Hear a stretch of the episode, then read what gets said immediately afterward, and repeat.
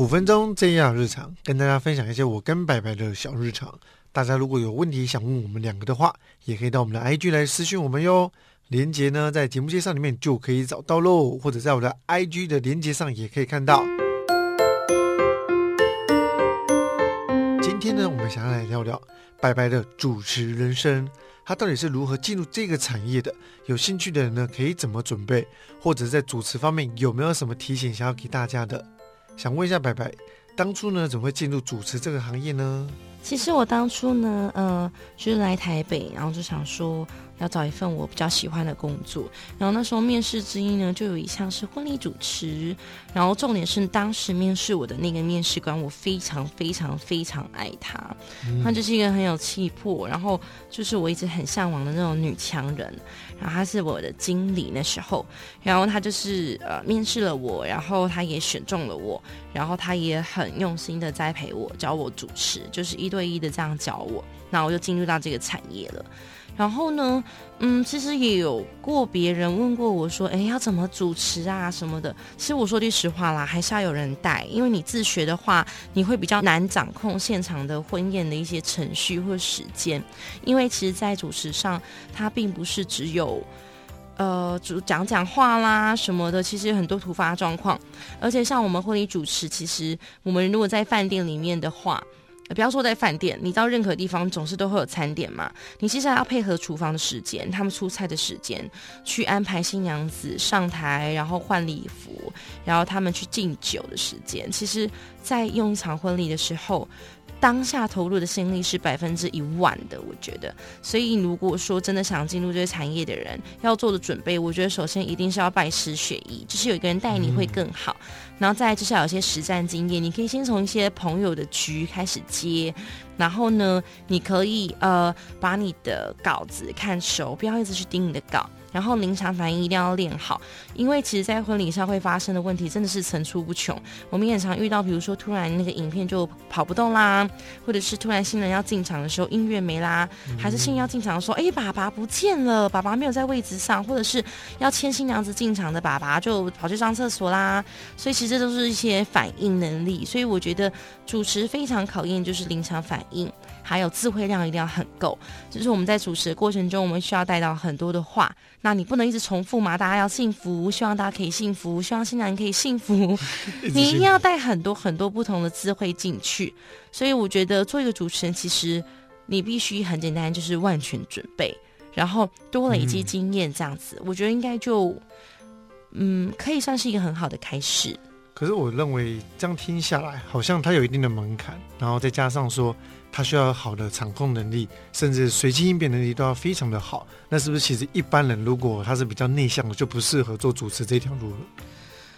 当然，如果你要做主持人，你不肯找个很内向的人来啊。你本身对自己的一个个性上，你也要有所调整。假设你真的很内向，但你上台就啪啪啪讲一堆，那当然没有问题呀。可是如果你在呃，主持你的婚礼或其他场合，你一定要依据那个场合做出那个场合该有的样子。像我在主持婚礼的时候，我的声音就会因为我在主持的过程中而有所不同。例如，呃，因为平常我讲话是一个呃示范示范，为了让我喉咙比较。没有这么累，我就会尽量压低讲话。我我生活中会这样子，因为我喉咙就是因为我主持了这么多年，所以就是长茧。然后我就会尽量为了不费力情况下，让它可以比较低沉一点，比较舒服一点说话。但在主持过程中，我会因为每一种 parts 不同的情境，然后跟氛围，还有新人喜欢的一个状态而做调整。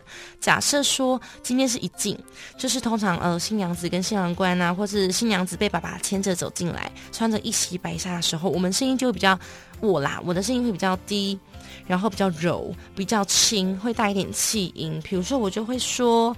嗯，接下来让我们用热烈的掌声欢迎我们新人步入幸福礼堂嘛。然后大家转过去，然后新人进场之后，我就会用这种方式。今天呢，我们新郎官牵着我们新娘子的手，慢慢的走进了幸福的红毯。在场有所有大家的见证之下，我们一定会有非常快乐。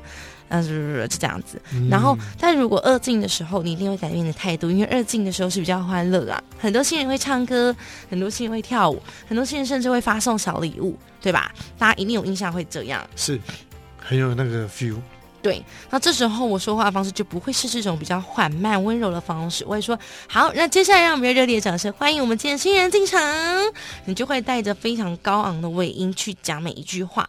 对，我觉得这个是主持上，就是跟个性上也会有关，就是你必须非常多变，你的声音状态，甚至是我们有一些新人是要求从头到尾都很温柔，你不要给我就是到装模作样的，就是温柔。那我就是温柔，我就是会好的。那接下来让我们有请我们的新人步入幸福礼堂，那掌声欢迎我们的小花童、男女宾相、主婚人，就会用这种声音，甚至是因为现场可能有些人他们是有很多长官在的。我们就会用这种方式说话，所以我觉得主持是很需要涵盖到很多的点，才能够做的比较好的一件事情。当然，我这是佛婚礼主持啦，展场啦或者其他的就就不一定了，就比较 free 一点。因为婚礼其实我觉得有一个很难搞，就是新娘子、新郎官，然后双方父母亲都很难搞，都非常难搞。像我觉得结婚。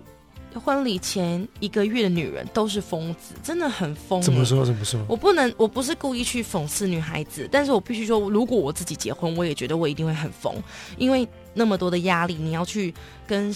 男朋友讨论所有的婚事，然后古礼啊，然后婚纱、喜饼啊，然后还有一些可能要用的大聘小聘的这些东西啊，金饰啊，然后你还要去搞定你的彩妆啊，然后搞定现场所有的宾客啊、座位图啊，甚至搞定菜色啊、场地啊、布置啊，没有一个人会完全不精神失常的。其实我自己的话，我也能够理解，可是相对的，你的压力就是施加在婚期跟你的主持人身上。所以，那如果那个主持人只是就是佛尼那三个小时主持，他没有帮你气话，那就还好一些，其实还蛮轻松的，对我来说。但是如果呃还要帮你气话的话，其实是一件非常压力大的事情，因为对我们来说，你们的每一个婚礼都是最神圣的，因为在我们心中，当然就是希望嘛，也绝对肯定你们一生就只会办一次。那你想想看，你一生就这么一次，你花了这么多钱，你花了这么多心思去搞的东西，那我们一定是无比重视。所以我觉得做婚礼人就是抗压性要很强，抗压性绝对绝对要非常高。我们也有过很多同业都是被新人搞到忧郁症什么的，因为真的这些事情你压力大，我们帮你办，我们压力更大。对，所以我觉得要成为一个婚礼主持的人，真的要做好，就像我刚刚讲的万全准备。嗯嗯嗯，那感觉就是，如果想要去做婚礼主持的话，找到一个适合的地方，然后有一个人去带着你，是比较好入门的方式。那如果各位有兴趣的话，想要去当一个婚礼主持人，那不妨听听刚刚白白讲的一个意见，然后去把它吸收去，还有并且去采纳它。那这个主要就是我们今天的一个生活的日常，聊聊白白之前为什么会当主持人。那今天的主题就到这边结束喽。没错，如果有关于主持的问题，真的想问我，可以私讯我哟。欢迎欢迎啊！爱听 J 千可以去私讯他。那今天主题就到这边结束了。JR 健康新干线，身体健康看得见，维持体态，营养资讯不漏接。IG、脸书搜寻营养师 Ricky，还要记得订阅分享 Ricky 和白白的 Podcast。